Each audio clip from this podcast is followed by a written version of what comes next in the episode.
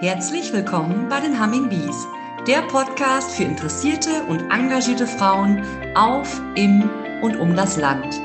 Humming Bees, das sind wir Landfrauen mit dem Markenzeichen der Biene. Unsere Eigenschaften? Improvisieren, flexibel sein, Verantwortung übernehmen.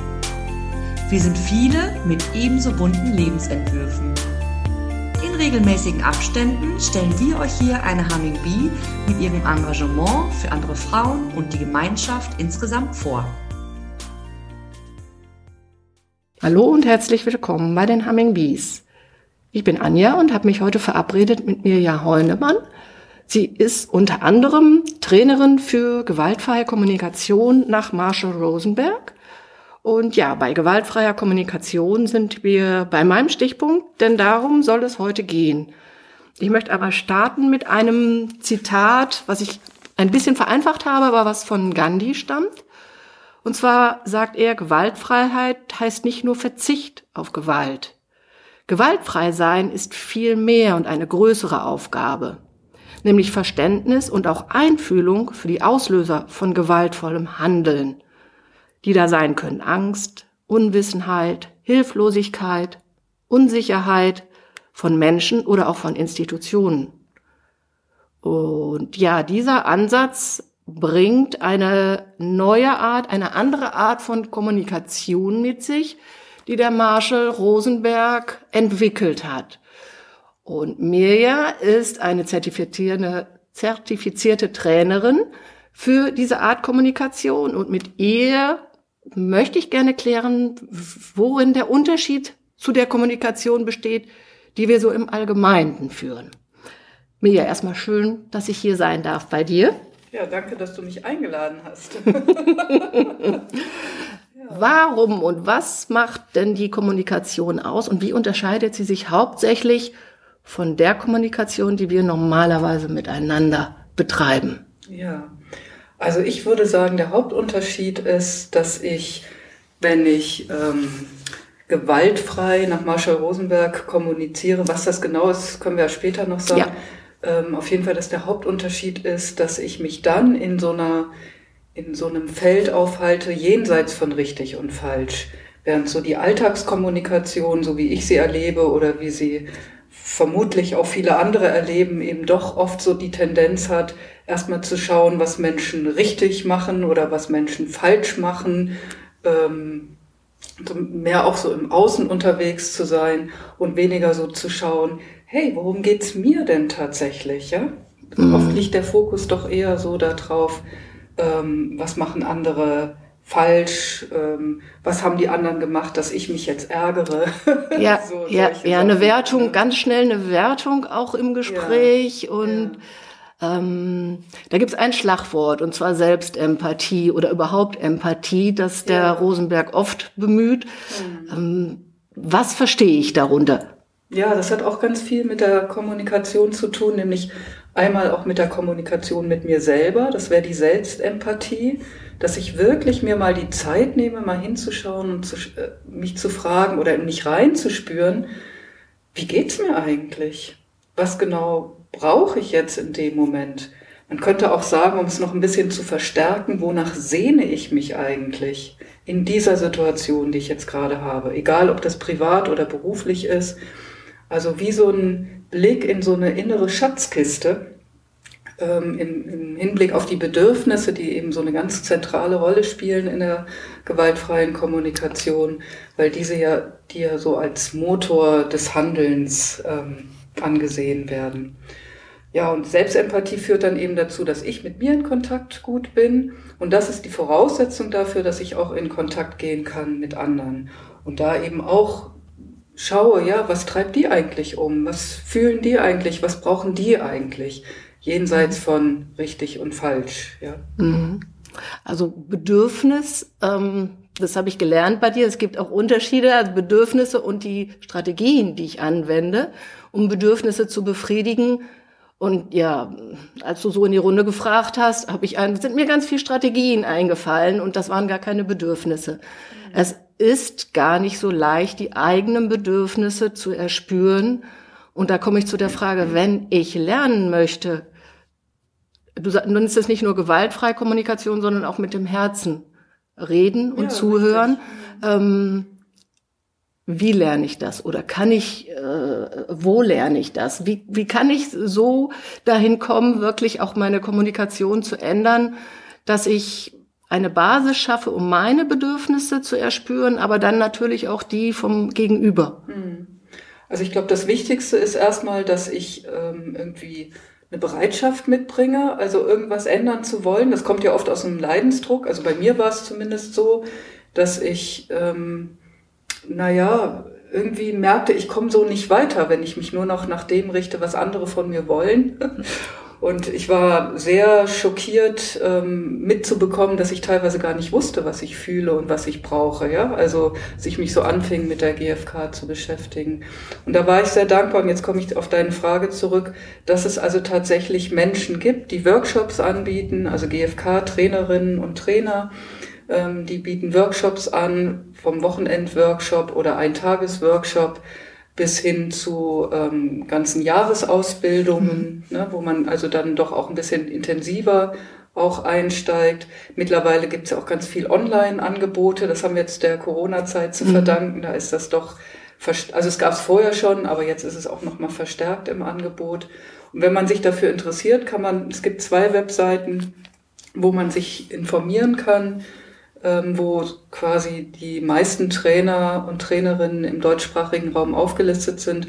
Das ist einmal die Webseite gewaltfrei.de und einmal die Webseite gfk-info.de. Also das sind so die zwei Webseiten, wo man wirklich alles findet, was so im deutschsprachigen Raum angeboten wird. Ja, danke für den Hinweis. Genau da habe ich dich gefunden. Ah. und äh, bei dem Seminar habe ich gehört dass, und gemerkt, dass viele dich da gefunden haben, weil es ja. Äh, sehr nett ist. Und ich finde auch sehr wichtig ist, ähm, einen persönlichen Kontakt zu haben und es nicht ja. nur im Netz zu machen. Ja. Da eignen sich sicherlich einige Formate für, aber gerade diese ja, diese Art von Kommunikation finde ich äh, leichter vor Ort im persönlichen Kontakt zu erspüren. Ja. Also ich würde auch bei der Auswahl auf jeden Fall darauf achten, dass praktische Übungen dabei sind. Ja. ja. Also ähm, weil für mich ein Riesenunterschied darin besteht, ob ich etwas intellekt also oder ob ich die gewaltfreie Kommunikation intellektuell verstehe. Dies, das ist ziemlich einfach, finde ich. Also es gibt ja so eine äh, Struktur und es gibt ein paar Grundannahmen. Und ich habe am Anfang auch gedacht, ja, verstehe ich alles, ist völlig okay.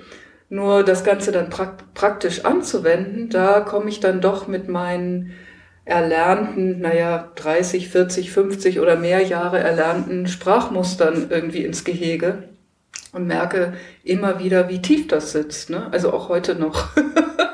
es wird schon immer besser, aber ich äh, merke, dass manche Stra Sprachmuster tatsächlich so tief sitzen, das braucht ein regelmäßiges Training. Also ne, der Empathiemuskel, so heißt es immer so schön, muss trainiert werden.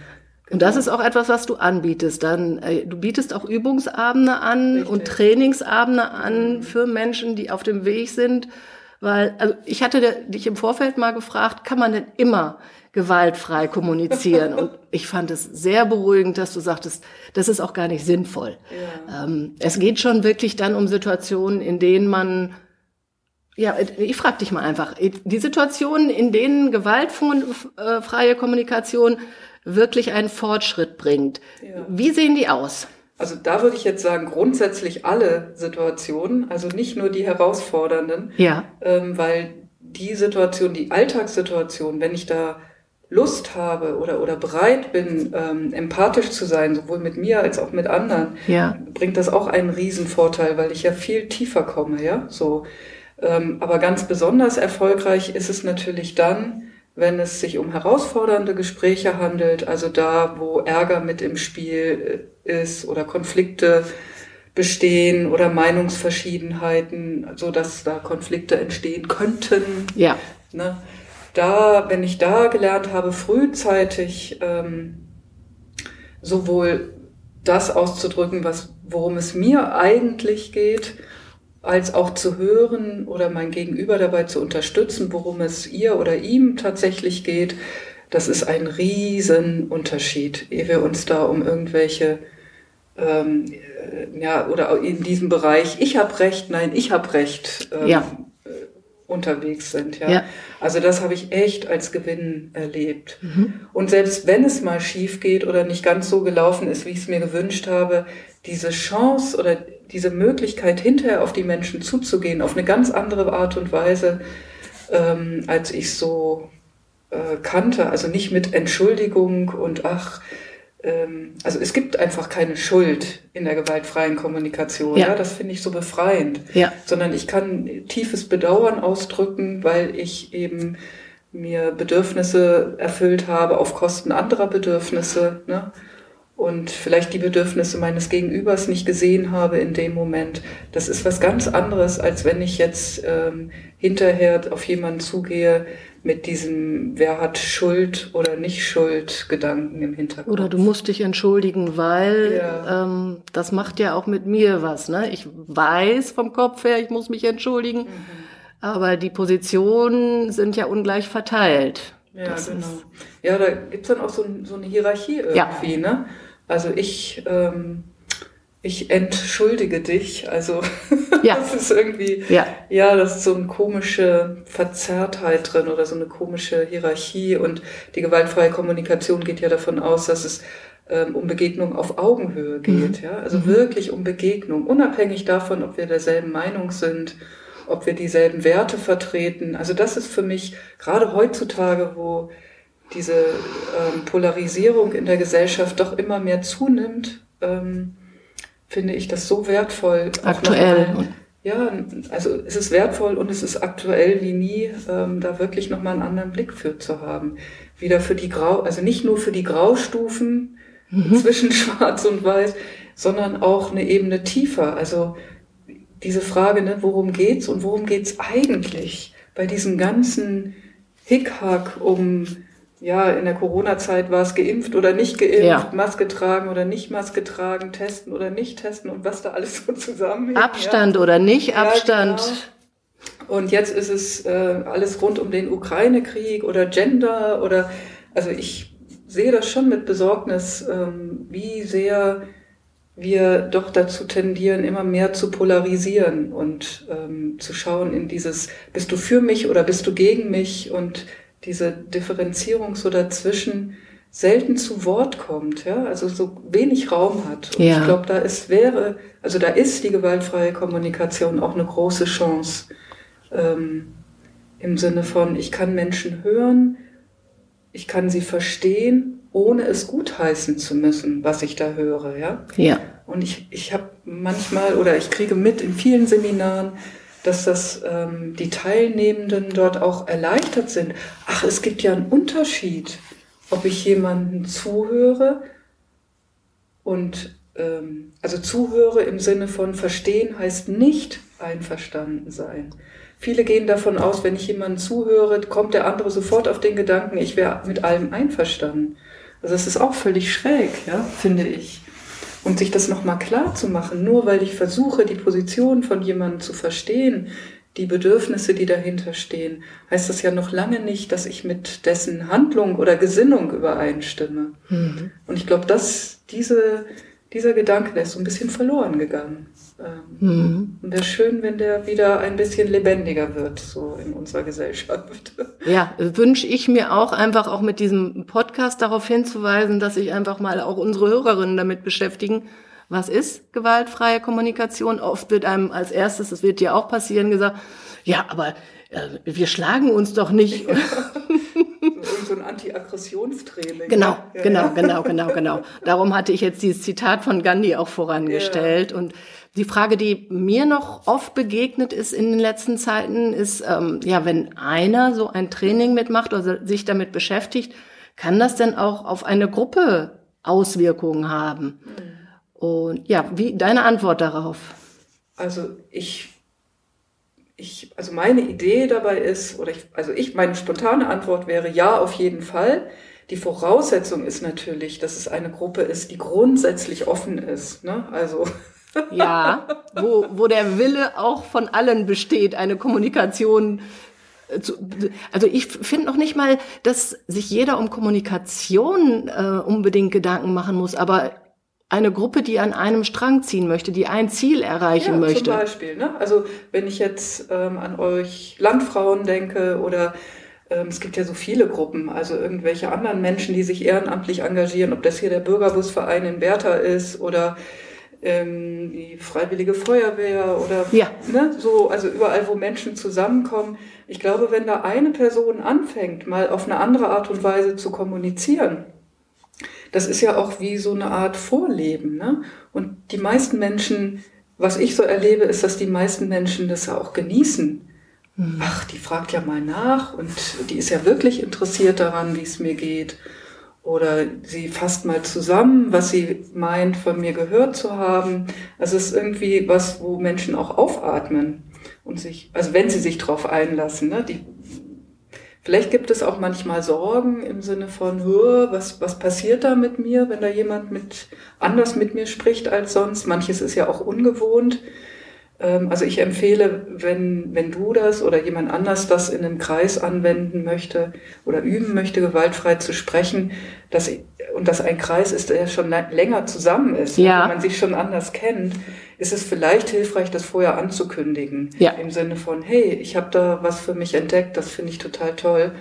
Und wundert euch nicht, wenn ich manchmal komisch spreche. ähm, ich möchte das gern mehr leben. Ja. So, ja. Und ja, und dann wird man schon merken, ähm, ob vielleicht, also ich, ich bin ziemlich sicher, dass ein, zwei, drei das dann auch gut finden und die anderen sind vielleicht noch ein bisschen skeptisch und dann wird man sehen, wo es hinkommt. Ich glaube, es braucht auch ein bisschen Geduld. Ja, und dieser Unterschied zwischen Theorie und ähm, ja. der Praxis ist da wirklich groß. Ja. Also zu, zu Beispiele zu hören und zu sehen, wie das funktioniert, macht ja bei vielen Aha-Erlebnis. Richtig. Aber dann zu sagen, ich wende das an, ist, finde ich, im Umkehrschluss unmöglich, weil es bedarf wirklich viel Training ja. und auch viel Bewusstsein, um, um die eigenen Sprachmuster zu erkennen, die, ja. die ganz schnell mit Werten und mit vernichtenden Worten reagieren, ähm, mhm. wo Wertschätzung oder einfach Neutralität gefragt ist. Ja.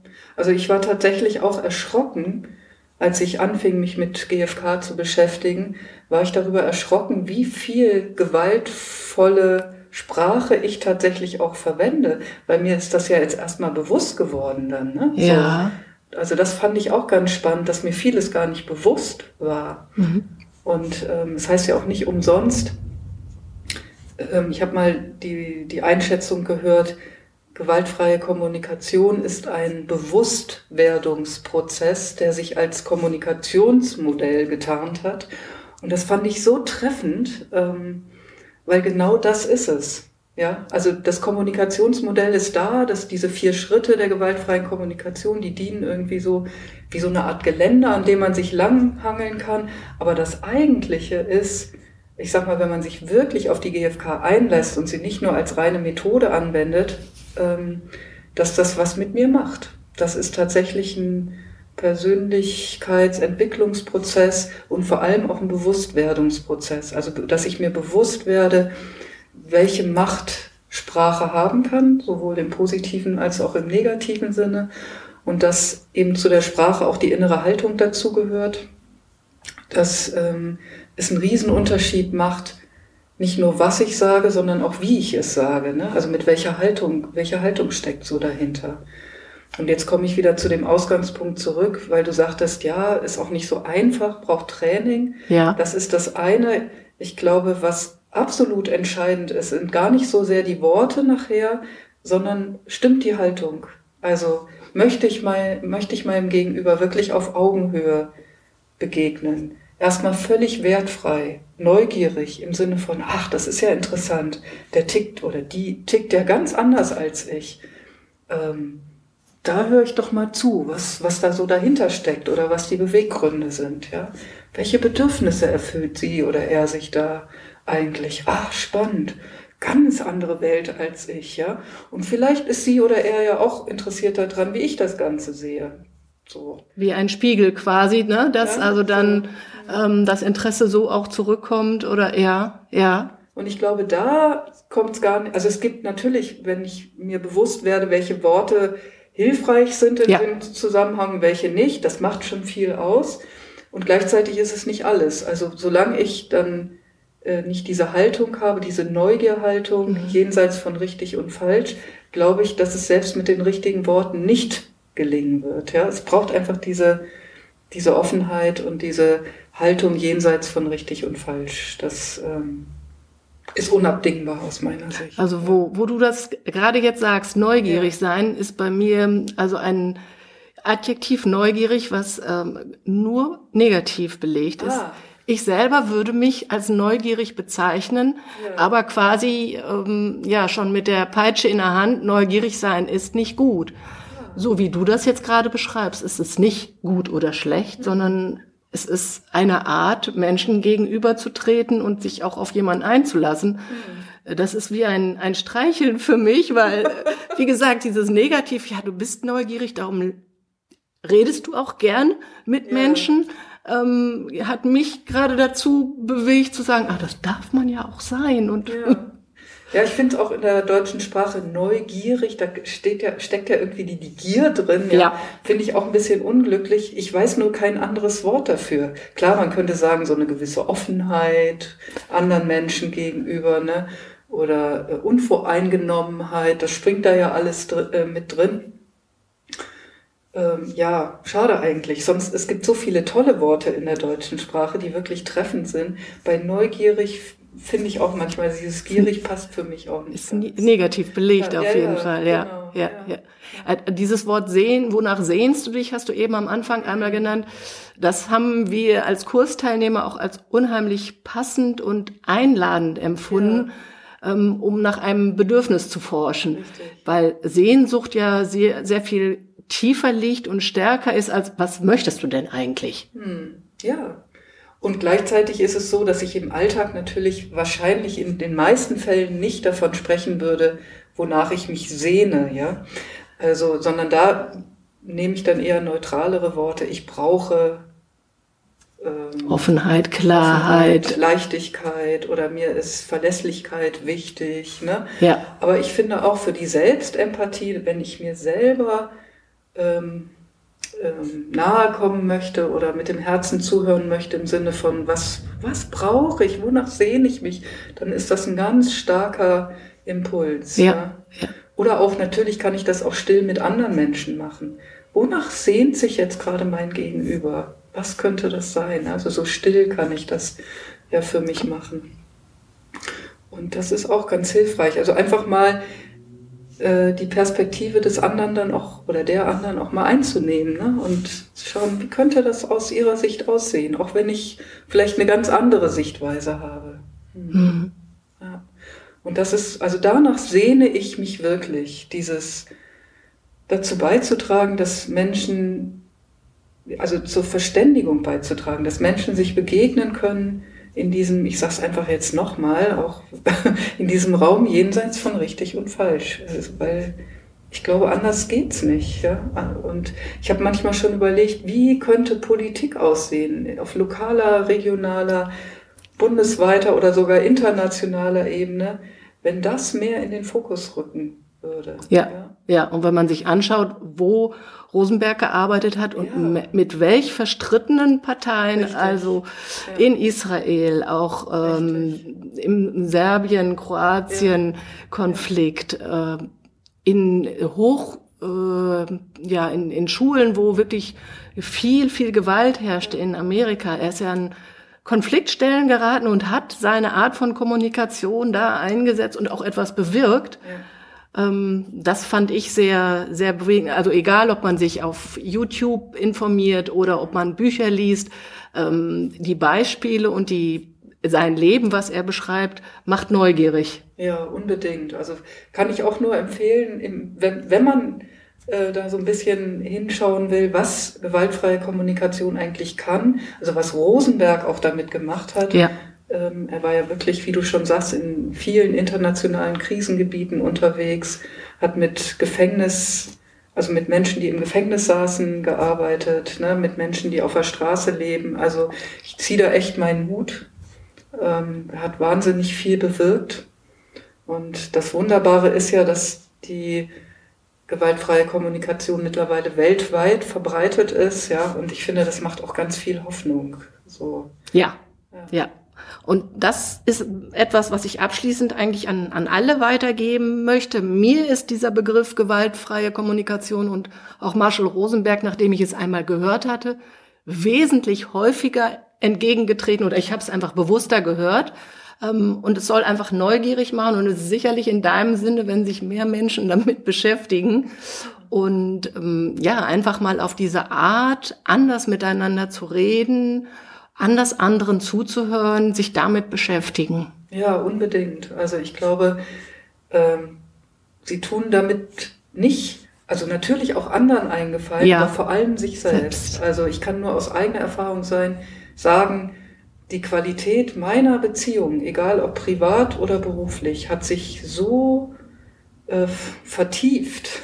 Ja. ja, also ich würde nicht sagen, dass es unbedingt immer einfacher geworden ist, aber ja. es ist die, die Beziehungen haben mehr Intensität, mehr Qualität, mehr Tiefe. Ich will das einfach nicht missen. missen. Ja?